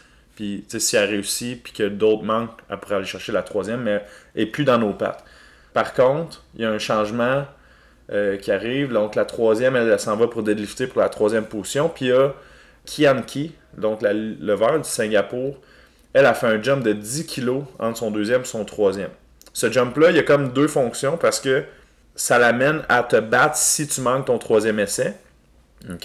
Ça, fait en sorte aussi qu'à partir de cet essai-là, elle lift après toi. Ça veut dire que si, admettons, toi, tu réussis ton essai, elle, elle pourrait décider de rajouter encore un peu de poids puis d'essayer d'aller te battre. Mais tu elle avait quand même déjà fait 10 kilos, rajouter, rajouter du poids après ça, ça c'était c'était difficile. Donc, on arrive au grand moment. Raconte-nous comment s'est passé ton troisième essai, puis euh, qu'est-ce qui se passait dans ta tête? Euh, Est-ce que tu savais c'était quoi l'enjeu de ce livre-là? Ok, ben, en premier, euh, juste avant d'aller comme sur la plateforme, Jeff m'avait dit, il m'avait dit, celui-là, là, c'est vraiment important, faut que tu l'ailles. Là, j'étais comme, ok. fait que là, là, moi, je me mets ça en tête, tu sais, fait que là, je m'en- vais sur la plateforme, je suis genre full concentrée, je le fais. Puis là, tu sais, moi, je suis comme, je suis sûre que tout est beau, là, genre, tu sais, j'avais pas l'impression que, que j'avais fait une faute ou quoi que ce soit. Euh, c'était quand même assez facile. Tu sais, j'ai, pas grindé, c'était vraiment smooth. Euh, là, je le dépose, je check les lumières, puis il y a deux lumières rouges, une lumière blanche. Là, je suis comme, mais je comprends rien. Fait que là, tu sais, déjà là, en partant, on dirait que tout venait de s'écrouler dans ma tête, là, genre, je sais pas, j'avais comme perdu espoir, si on veut. Tu sais, Mhm. je savais que, tu sais, il m'avait dit, celui-là, là, faut vraiment, vraiment que tu l'ailles. Fait que, tu sais, je me là, si je l'avais pas, ben, c'était grave, là. Fait que là, t'as as vécu un peu des minutes d'angoisse parce Ouais. que ce livre-là, dans le fond, si tu l'avais pas, ça te plaçait en deuxième position, mais Provisoirement. ça te plaçait en deuxième position à condition que Ah, l'autre réussisse son livre. Fait que là, je savais, tu sais, vu que là, il y avait deux lumières rouges puis une lumière blanche, euh, je savais que c'était grave, tu sais, que ça, ça regardait pas bien. Fait que là, je vois Jeff que lui, il s'en va directement à la table. Il est allé revoir ses amis du début. Ouais, il fond. allait voir ses amis du début, en fait. Euh, fait que là, moi, là, je m'en vais te voir, puis là, tu, là, tu me dis, ah, Jeff, il est parti euh, euh, négocier, puis parler avec le jury, nan, nan. Fait que là, moi, là, pendant, je pense, ça a paru, je pense, une heure, là, dans ma tête, là. Ça a vraiment été long. Je faisais des allers-retours, comme... Je faisais, je pense, les 100 Ah, pas, là. ouais, je, marchais, puis j'étais vraiment stressée. Il y a tellement de choses qui s'est passé dans ma tête à ce moment-là, parce que, tu sais, je me disais, c'est tellement rare, qu'il y a Des livres qui sont renversés. C'est ça, des livres qui sont renversés. Puis tu sais, je me suis dit, s'il y a deux personnes qui ont décidé que c'était rouge, ben pourquoi ils décideraient que finalement c'est blanc, tu sais? Puis il faut que, mettons qu'il y a trois jurys, ben il faut que les trois jurys soient d'accord sur ça, le rang. Tu sais, s'il y a un jury qui est d'accord, la décision n'est pas renversée. C'est vraiment les trois jurys, faut faut qu'ils se mettent en accord sur le renversement. Puis pourquoi ça arrive pas souvent aussi, c'est tu sais, qui veut prendre la décision de renverser une décision Ouais. qui a été prise sur la plateforme? C'est ça. Fait que c'est, tu sais, ils Ouais. veulent pas faire mal paraître non plus leurs arbitres. Ouais. Donc, c'est c'est vraiment rare qu'on ait un changement. Je- si je mettais un pourcentage, c'est Ah. peut-être 5% des, des décisions qui sont renversées. Tu sais, c'est vraiment pas beaucoup. Fait que dans ma tête, il y avait tout ça qui se passait, puis je me disais tellement, mais ils vont pas renverser, là. Si la décision été prise, c'est ça, c'est ça, tu sais. Mhm. Mais là, quand j'ai vu Jeff arriver, puis qu'il a dit genre qu'on l'avait, j'étais genre, oh my god. Ouais. Puis là, c'était. On était placé en première position. Euh, comme j'ai dit tantôt, la fille du Singapour euh, a deadlifté en dernier. Fait que elle, elle aurait pu dire j'essaie d'aller chercher la première position. Ouais. Mais elle, dans le fond, sa position présente, Ouais. avec son deuxième essai, c'était quatrième. Ouais. Fait que là, elle avait le choix entre. Elle elle avait déjà un jump de 10 kg, ce qui est énorme, là, entre son deuxième et son troisième. Fait que là, elle avait le choix entre garder son jump de 10 kg, aller chercher la deuxième position, ou d'essayer d'aller chercher la première position en rajouter un autre 5 kg, parce que tu la battais au poids de corps. Fait qu'il il aurait fallu qu'elle te batte de 2,5. Fait que si elle essayait d'aller chercher la première position puis qu'elle manquait, ben elle était expulsée du podium. Ouais.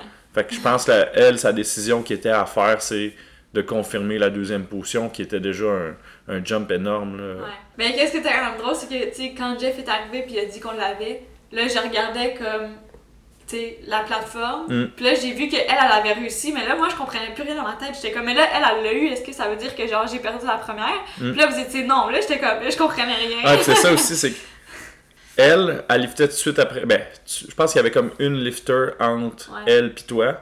Puis pendant que le jury fait les décisions, la, Ouais. la compétition continue. Tu sais, c'est- c'est quelque chose que tu peux pas. Eux autres, ils n'auraient pas pu dire Hey, on arrête, on attend avant, Ouais, de avant choisir notre essai final. La barre est chargée, à partir de là, elle est obligée de, de lever la barre qu'elle a. Euh, fait que ça, ça fait en sorte que tu gagnes. Euh, décris, euh, tu sais, qu'est-ce que ça fait de monter sur la première marche du podium en représentant ton pays comme ça? C'est bizarre. ben, c'est le fun, mais en même temps, c'est comme. Tu sais, je m'attendais tellement pas à ça que ça m'a fait comme. Je sais pas. C'est juste spécial. Hmm. C'est c'est drôle. Ouais. Je sens haut. Je vois que ça te motive un peu. euh. Comment, comment tu te sentais sur la, la marche de même? Pendant que l'hymne national la joue, puis que. Tu sais, tu sais que. tu sais, tu sais que toutes ces, ces compétitions-là, tout ce travail-là, ça a porté fruit. Tu sais, comment tu te sentais? Mais je peux pas voir le vin.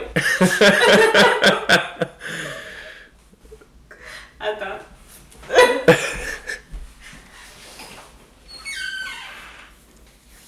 On fait une petite pause. Ah.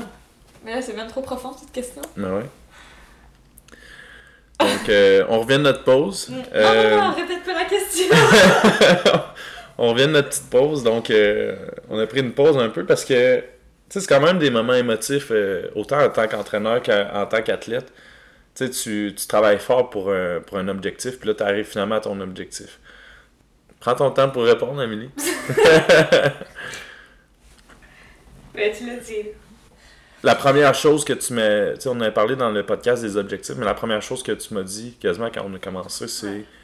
je veux aller au championnat du monde, puis tu sais, performer, puis tout ça. Puis au début, tu sais, c'est un, un objectif un peu irréaliste, c'est loin, euh, surtout quand tu commences. Tu sais, un, débutant dit je veux, je veux terminer, euh, je veux aller au championnat du monde. Tu vas, on dirait Ouais. que tu veux manager un peu ses, C'est objectif. ses objectifs, mais tu veux pas dire non, ça arrivera pas, mais en même temps, sais, tu veux pas trop mettre de, de l'huile sur le feu puis alimenter Ouais. cet objectif-là qui est loin puis un peu irréaliste. Mais après ça, tu- te rends compte qu'avec la progression des compétitions, tu te rends vers cet objectif-là. Tu sais, comment tu t'es senti à ce moment-là? Ben, c'était vraiment un accomplissement, là, si on veut. Mm. Tu sais, je me dis, oui, c'était mon objectif quand, dans ce temps-là. Puis, je l'avais dit dans les autres épisodes d'avant que j'avais mis 100% des efforts. Il y avait pas. Je me suis dit, si je mets pas 100% des efforts, ben, je vais pouvoir me dire, crime, j'aurais dû mettre peut-être comme ce 1%-là qui me manquait ou, ou mettre les, les efforts que j'avais pas fait pour y arriver. Mais là, comme, je sais que j'ai tout mis, puis au final, ben, j'ai réussi. Avec ma petite voix euh, émotive. Donc, c'est compréhensible. Euh, coach, c'est très fier aussi. Fait que, ouais, je pense que c'est pas mal ça, en fait, puis, tu sais, c'est quand même spécial parce que ils te mettent euh, sur le podium, mais en tout cas là-bas, là, c'était comme ça, je sais pas si c'est le même partout, tu sais. Mhm. Mais là, ils te mettent sur le podium, puis c'est comme l'hymne national qui part. Puis c'est un peu malaisant parce que, bon, je la connaissais pas. non, je connaissais, mais pas, pas toutes les paroles. Puis là, tu le sais que, genre, derrière toi, il y a comme la grosse écran géant qui zoome comme sur ta face. Mm. Puis la face que, genre, la face que tu viens de terminer ta compé, puis t'es t'es comme un peu couetté. Ouais, ouais. Fait que c'est à la fois un peu pas gênant, mais tu sais, c'est comme pas une position que j'aime être. Surtout que je suis quand même très humble sur mes performances, puis tu sais, sur mes, mes réalisations, puis des trucs comme ça. Fait que le fait de me mettre comme. d'avoir toute l'attention sur moi, c'est comme quand même intense. ouais. mais. C'est- spécial. Mais tu sais, c'est. C'est là que tu te rends compte aussi que, oui, c'est. C'est individuel en même temps, rendu là, tu sais, c'est- vraiment pour le pays puis pour la nation, puis tu, tu représentes ton pays, tu sais. Mhm. Ouais, puis tu sais, t'es la seule de, de ta catégorie de, de ton pays à y être participé. Tu sais, c'est pas, euh, c'est pas un free-for-all quand ils font les, les équipes euh, nationales. Mettons, il y a sept catégories de poids, ben il y a sept filles qui y vont. Ouais. Tu sais, s'il y a quelqu'un qui se présente pas dans une catégorie, à ce moment-là, ils peuvent en envoyer deux dans une autre catégorie, mais toi, tu étais la seule de ta catégorie, une des seules, une des sept filles, si on veut, de le- du Canada, des juniors Mhm. qui, qui représentaient le, le pays. Donc, euh, c'est pas rien. Là. Non, C'est- c'est ça. Puis tu sais, oui, j'avais quand même comme cette pression-là aussi, dans le sens que, tu sais, tu veux bien performer, t'as pris la place, tu sais, t'as pris la seule place pour aller au championnat du monde, tu sais. Mm. Fait que tu veux quand même. Tu veux pas te planter, puis tu veux pas comme. Tu veux pas te dire, euh, si c'est l'autre qui, qui, aurait gagné le national, elle aurait-tu mieux performé que moi? Exact. Parce que, tu sais, oui, ça joue dans la tête, puis... Puis honnêtement, j'y ai pensé, tu sais. Comme, je me suis dit, j'ai... Comme j'ai... Si, mettons, ça avait pas été moi, est-ce que l'autre aurait fait mieux que moi, tu sais? Mhm. Ouais, puis ça, c'est une chose qui est un peu, je pense, difficile euh, en powerlifting, c'est de dire que c'est pas nécessairement la personne la plus forte qui remporte une compétition. Ouais. Tu sais, euh, à certains égards, tu regardes Tori à ce moment-là, en tout cas dans, dans votre euh, cheminement, ben, tu était plus forte que toi au squat, était plus forte que toi au bench, puis tu la battais au deadlift, mais est-ce que est-ce que c'est parce que euh, cette journée-là, elle se sentait pas bien au deadlift, puis qu'elle aurait pu faire Ouais. ce que toi, tu étais capable de faire? Fait que tu te dis, je suis vraiment la meilleure à, à représenter, mais je pense que tu as été capable de prouver que être bonne, c'est pas juste être la plus forte, c'est être la personne qui performe bien, puis que, qui a l'esprit compétitif, qui est capable de, de garder sa tête froide, de, de, de lifter les, les points importants quand c'est le moment de le faire. Fait que tu sais, c'est tout cet ensemble-là qui fait en sorte que tu as réussi à accomplir cette performance-là au, au, au mondial. Mm, totalement. Euh, Il y a aussi une autre différence avec les autres compétitions quand tu arrives en compétition euh, internationale. Tu sais, oui, tu veux penser un peu à tes PR, puis c'est- souvent ça à quoi tu penses, surtout euh, régional, provincial, euh, central même, tu tu peux penser à tes PR. Mais rendu national et international, il faut quand même que tu changes cette mentalité-là pour l'adapter en, en conséquence, parce que national, souvent c'est pour justement, comme j'avais dit plus tôt, euh, soit aller chercher une position. Fait que là, tu sais, si tu veux chercher une position, ben, tu vas peut-être mettre de côté euh, tes PR pour justement jouer la game en fonction d'aller chercher ce que tu veux. Euh, ou sinon, ben, tu sais, d'avoir la première place pour aller te qualifier au championnat mondial. Fait que, tu sais, rendu là, tes PR passent en deuxième, puis c'est vraiment de mettre qu'est-ce qu'il te faut pour réussir à aller chercher ta première position, mais tu mets ça sur la barre. Fait que, tu sais, si c'est pas un PR, ben c'est pas un PR. Puis rendu au, au championnat mondial, ben c'est un peu cette mentalité-là qu'il faut avoir, dans le sens que, sais, c'est un championnat du monde, donc c'est des pays contre les pays. Tu sais, c'est pas Amélie contre telle personne, tu sais, c'est... C'est pas euh, record national, Non, record provincial. euh. Euh, mes records personnels, on s'en fout un peu. Tu sais, si j'en avais pas fait puis je serais arrivée première, ben ça aurait compté pour le pays. Puis au final, chaque pays tu sais, remporte des points. Puis après ça, ils déterminent comme quel, quel pays a, a le plus une coupe du pays. je Ouais, c'est ça. Ben, on peut dire que c'est c'est comme la coupe, si on veut, des, des pays. Ouais. En gros, chaque position a un pointage de- d'associé. Fait que, mettons, la première position, ça donne 12 points. La deuxième position, ça donne 9 points. Fait que c'est vraiment payant d'avoir une première position. Il y a un 3 points d'écart. Puis après ça, c'est comme tout le temps un point de moins par position. Fait que deuxième 9, troisième 8, quatrième 7. Fait que en descendant comme ça. Fait que aller chercher des positions comme une première, ça donne beaucoup de points à ton pays. Puis à, à la fin, quand tu arrives au banquet, mais là, ils annoncent c'est qui euh, le, le meilleur pays dans les juniors. Fait que là, ils, ils font le, le cumulatif du pointage, puis ils déterminent la, la nation, si on veut, qui, est- qui a été la plus performante. Puis je pense qu'en tant qu'athlète, c'est vraiment important d'adopter cette mentalité-là pour pas être déçu après Mhm. les performances parce que, tu sais, l'entraîneur, lui, euh, qui va être responsable de, de toi en compétition, c'est cette mentalité-là qu'il va avoir. Fait que, tu sais, que tu lui dises, admettons, je veux faire tel PR, ben il va un peu s'en foutre dans le sens que il va jouer pour le pays puis pour que pour aller chercher soit euh, une médaille dans une des disciplines ou euh, une médaille overall ou la deuxième position, tu sais, il va aller chercher quelque chose comme ça plutôt que tes records personnels. Fait que il faut vraiment tu sais, avoir cette mentalité-là pour pas être déçu à la fin puis pour pas ruiner un peu cette expérience-là. Tu sais, ça peut être vraiment décevant puis tu peux sortir de là en disant comme j'ai pas accompli ce que tu voulais, même si au final tu as peut-être eu euh, une troisième position au bench ou peu importe. Mhm. Ce qui est quand même très bon. Good. Fait que le- la compétition se termine. Euh, nous, on- il nous restait quand même quelques journées là, à profiter de, de- soit du site de la compétition ou euh, des environs, si on veut.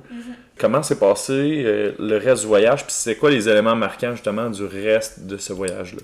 Mais ça s'est super bien passé, là, c'était le fun. De juste, tu sais, la pression tombe, de faire, de visiter, de, d'avoir du fun, d'aller rencontrer du monde, d'aller regarder la compétition. Tu sais, juste prendre le temps d'apprécier. Euh, ben, on a pris une journée pour aller au Danemark, qui était juste l'autre côté de l'eau. Fait que, euh, on a pris un traversier euh, pour rien. Pas pour rien, ça nous a fait une petite aventure. Ouais. Ben, après ça, on a pris le train, on est allé visiter, on a fait du vélo, euh, on a découvert la ville.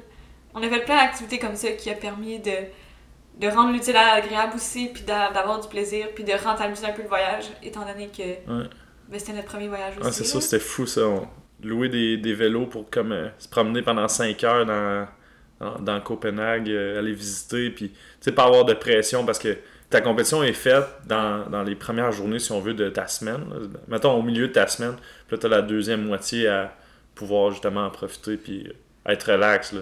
Ah oui. T'es un peu, t'es un peu au septième ciel en plus, tu euh, tu sors de ta victoire, puis t'es comme, euh, ok, j'en profite. Ouais. Mais j'ai oublié de le dire aussi, mais tu sais, juste après ma compétition, quand tout le stress a évacué, j'ai en deux secondes, j'ai attrapé comme un rhume. Fait que j'ai commencé à avoir comme le nez qui coule, la gorge qui.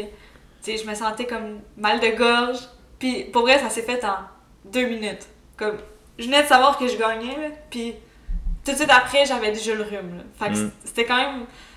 Tu sais, ça, ça paraissait que. Tu sais, je me suis rendue genre à un point où ce que. Ben, pas T'as poussé ta limite, Ouais, si on ça, veut. j'ai poussé ma limite, puis c'était. Mon corps après ça, il a juste shut down, puis. Puis j'ai pogné le rhume. Puis. euh, ben justement, tu sais, le fait qu'on a été faire du vélo, ça m'a comme ouvert les sinus. ça m'a permis de mieux respirer, puis. Tu sais, juste comme.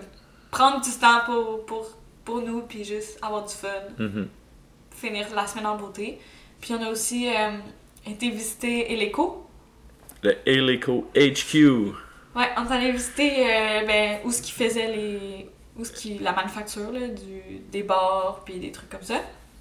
Mais j'étais tellement malade que j'ai pas vraiment apprécié comme. j'ai oui, j'ai apprécié parce que tu sais c'est le fun de voir mais j'ai pas apprécié comme j'aurais dû étant donné que j'étais malade. T'aurais pu en profiter plus, mettons, si Ouais. t'avais pas été mal. Est-ce qu'on Est-ce que t'échangerais ta première position contre le rhume, Ben, non là. contre le fait de pas en avoir? Non, non, non, mais tu sais, c'était c'était vraiment le fun, de, justement. Tu sais, j- oui, j'ai appris des choses, mais c'était pas. euh, C'était pas comme je voulais, là, parce que j'étais vraiment congestionnée. T'as-tu d'autres éléments marquants? Tu sais, juste de rencontrer les autres athlètes de partout. C'est comme un, un autre monde, si on veut. là. Tu sais, souvent, on va les voir, euh, on les suit sur Instagram, puis là, tu sais, on regarde qu'est-ce qu'ils font, puis tout, mais quand tu, quand tu les rencontres pour de vrai, puis tu tu, commences à parler avec eux, puis tu sais, c'est- c'est c'est fun. là. Ouais. Ça, ça- c'est un autre niveau, mettons. là. Tu sais, c'est pas juste euh, tu fais tes affaires dans ton gym, puis tu parles à tout le monde, puis c'est comme, comme si tout le monde se connaissait, dans le fond. Ouais. T'as l'occasion de rencontrer un peu aussi des, vedettes. Puis, tu nous, on était les juniors, donc on était avant les Open. Euh, nous, quand on était sur notre départ, après ça, les Open commençaient. Fait qu'on a eu la chance de, de rencontrer, si on veut, de certaines vedettes du sport euh, que t'es habitué justement de voir sur Internet, mais que là, ils sont là en face de toi, puis euh, tu prends des photos, puis Ouais. euh, le coach était quasiment plus fanboy parce que peut-être que j'avais aussi plus conscience de qui était Ouais. quelle personne.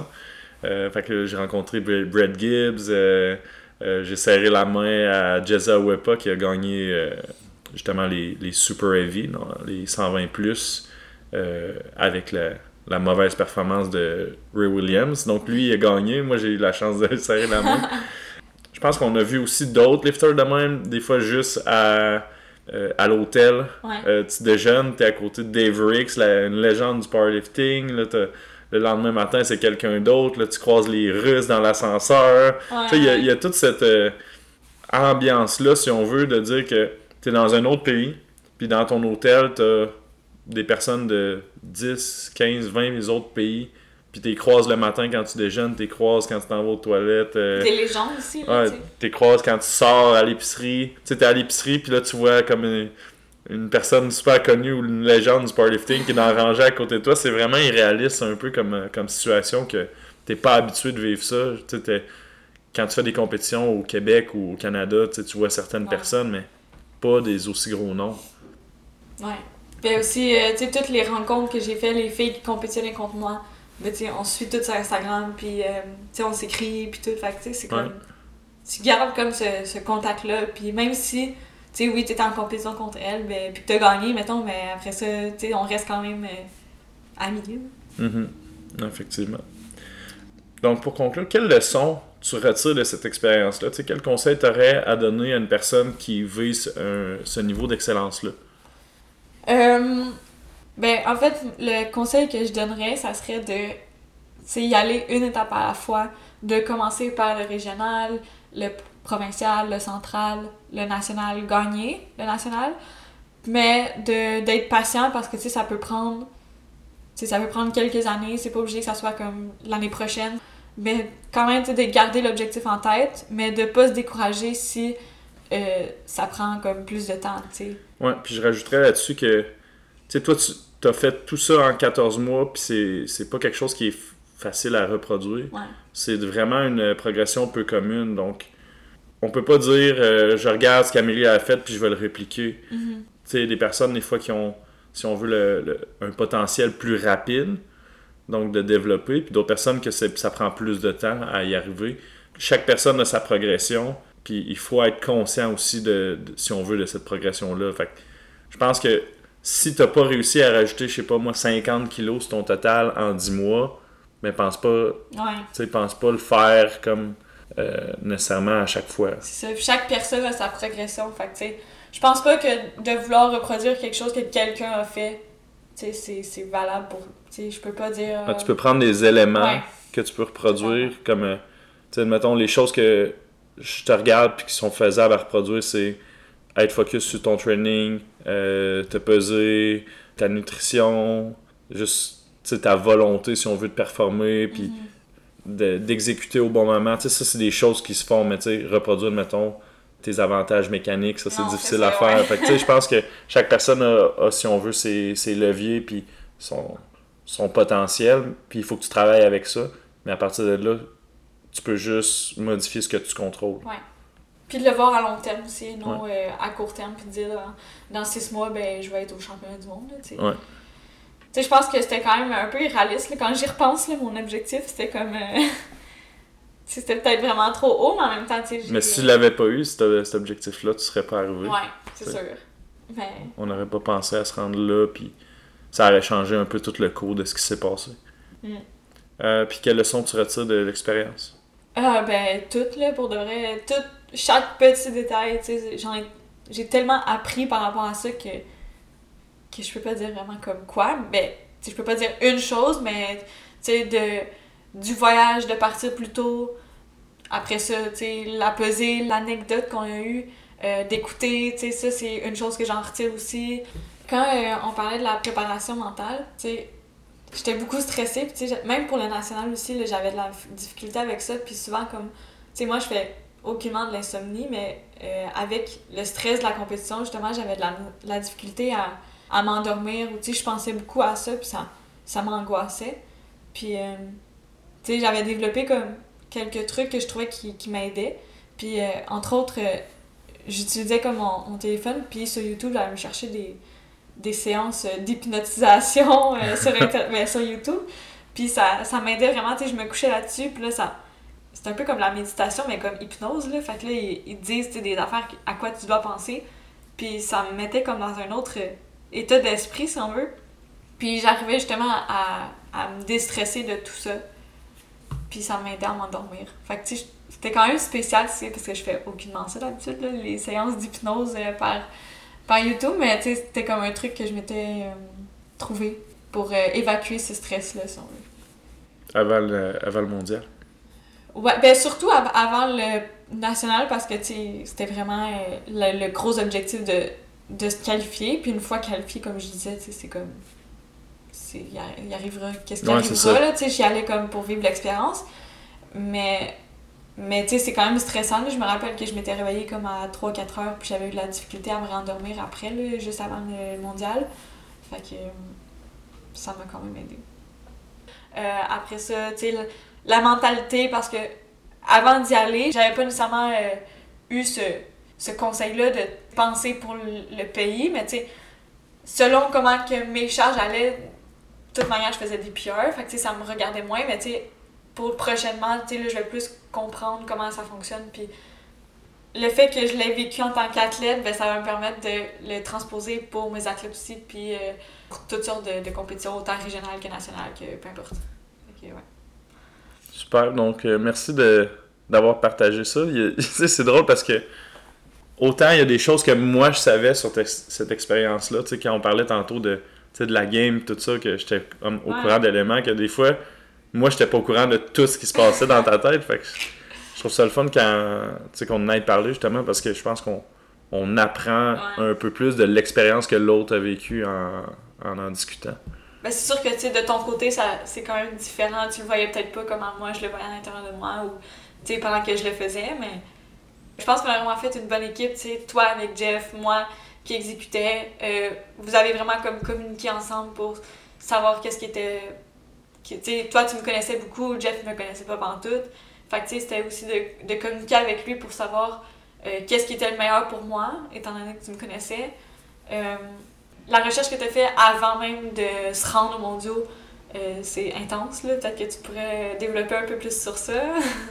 ouais, mais je pense que, tu sais, une des, une des jobs, surtout quand tu arrives dans des compétitions nationales ou internationales, puis peut-être provinciales si, tu prévois vraiment être serré dans le classement, mais la recherche que tu vas faire, euh, ça va vraiment changer, si on veut, la, la performance qui va être possible avec ton athlète parce que tu vas être plus au courant de ce que les autres sont capables de faire. Euh, pour ma part, euh, j'en ai parlé un peu tantôt, les, les athlètes étaient tous classés serrés pour le top 5. Donc, moi, ce que j'ai fait, c'est que je suis vraiment allé espionner les athlètes de différents pays, autant dans. Parce qu'il y, a des, y a des pays qui dévoilent pas leurs résultats dans les, sur les sites internet comme Open Powerlifting. Fait qu'il a fallu que j'aille sur des sites en russe, des sites en ukrainien. Euh, donc, merci Google Translate d'ailleurs. Donc, ah, sérieux, je pensais que tu parlais russe. Puis, ah, euh, non. Donc, euh, il a fallu que j'aille chercher sur des sites dans différentes langues pour aller chercher les résultats de compétition. J'étais allé regarder des compétitions, championnat d'Europe, et tout ça. Puis, ça m'a permis justement de me faire un, un résumé détaillé euh, du passé des athlètes, quel genre d'essai manque. c'est quoi les jumps qu'ils font en général, les, la grosseur des jumps. Fait en regardant, mettons, les openers, de, certains athlètes, ben, tu peux déjà t'imaginer avec combien ils vont finir. Mm-hmm. Donc, ça, je pense que pour moi, comme entraîneur, ça m'enlevait un stress parce qu'en voyant, mettons, les openers des autres, je me disais, ah, hein. ouais, c'est ça, je me disais, ah, c'est moins que je pensais qu'il aurait pu faire ou, ah, ben, ça, ça les dirige à peu près vers tel total. Donc, ça permettait aussi de planifier plus tard dans la compétition, comment on allait, euh, on allait s'y prendre pour aller chercher un podium ou la première place. Donc, je pense que j'ai mis euh, plus que 10 heures là-dessus, juste en, recherche euh, pour aller trouver toute cette information-là. Donc, c'est des, comme je disais, c'est Open Powerlifting, des sites en russe, des sites en ukrainien, euh, Instagram, Facebook. Je m'étais fait vraiment un, tableau comme détaillé, chaque athlète avec le lien pour trouver leur Facebook, le lien pour trouver leur Instagram, le lien pour, euh, pour trouver euh, justement Open Powerlifting, l'autre site justement qui avait les, résultats de compétition. Puis j'allais euh, peut-être à chaque deux, trois jours, j'allais voir. Parce que des fois, c'est des stories qui vont mettre des poids. Puis là, je notais, admettons, OK, ben, elle a fait tel poids pour trois répétitions. Fait que tu sais, je notais comme les meilleures performances qu'ils ont faites comme récemment pour arriver à un, plan détaillé, si on veut, de, le portrait de la compétition qui allait se produire. Fait que là, tout le monde sait que si jamais ils sont contre moi, ben il va falloir qu'ils ah, sont faits. Euh, sont faits. Plus rien. Ouais, sont faits parce que justement, j'avais mon pad, puis j'avais le résultat de, mettons, 12 athlètes. Puis euh, à chaque fois que l'athlète se sortait, si on veut, de la course en manquant un essai, ben je barrais. Fait que plus la compétition avançait, ben moins il y avait d'athlètes que j'observais parce qu'il y en avait qui étaient plus justement dans la course. Fait que je rayais, si on veut, les, athlètes qui, sortaient de la course. Puis euh, c'est comme si euh, on arrive dans un entonnoir, puis là, l'entonnoir rétrécit, rétrécit jusqu'à temps que tu arrives à la fin de la compétition. Euh, ça, ça a été, je pense, un élément marquant, si on veut, de la performance à Amélie. Parce que c'était, c'était pas quelque chose que je voyais que les autres entraîneurs des autres pays avaient. Ah, je pense pas que sais, tous les entraîneurs savaient justement le, les performances des autres, puis tout. Tandis que moi, tu sais, je, je laissais Jeff euh, s'occuper de d'Amélie, puis de donner les essais, puis tout ça. Puis moi, j'étais vraiment comme observateur avec toutes les informations.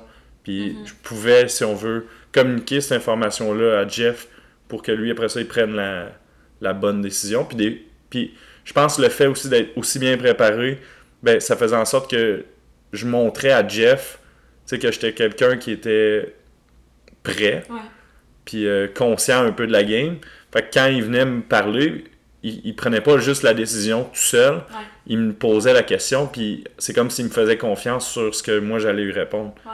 Parce aurait- qu'il aurait pu juste dire c'est ça que je mets sur la barre, puis il aurait pu ne pas me le dire. Ben, probablement que tu sais, les autres entraîneurs qui viennent euh, avec leurs athlètes qui sont peut-être pas autant euh, soit connus ou Mhm. préparés comme ça, ben, tu sais, euh, je pense que le mot d'ordre, c'est, c'est, le coach Team Canada qui donne la décision, puis toi, tu dis rien. Exact. Mais vu qu'ils voyaient justement que tu avais préparé, tu savais exactement le plan, puis tu probablement justement qui, qui t'a donné comme plus de responsabilités ou plus de.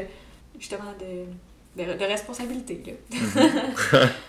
Euh, sinon, euh, comment t'as trouvé tu sais, justement de, de faire équipe avec coacher à deux, étant donné que c'était comme la première fois que tu coachais à. Habituellement, tu tu coachais tout seul ou t'avais un helper tu pour plus mettre Pour des mettre les poids, ou des trucs comme ça, mais pas nécessairement pour la game. Fait que comment c'était différent?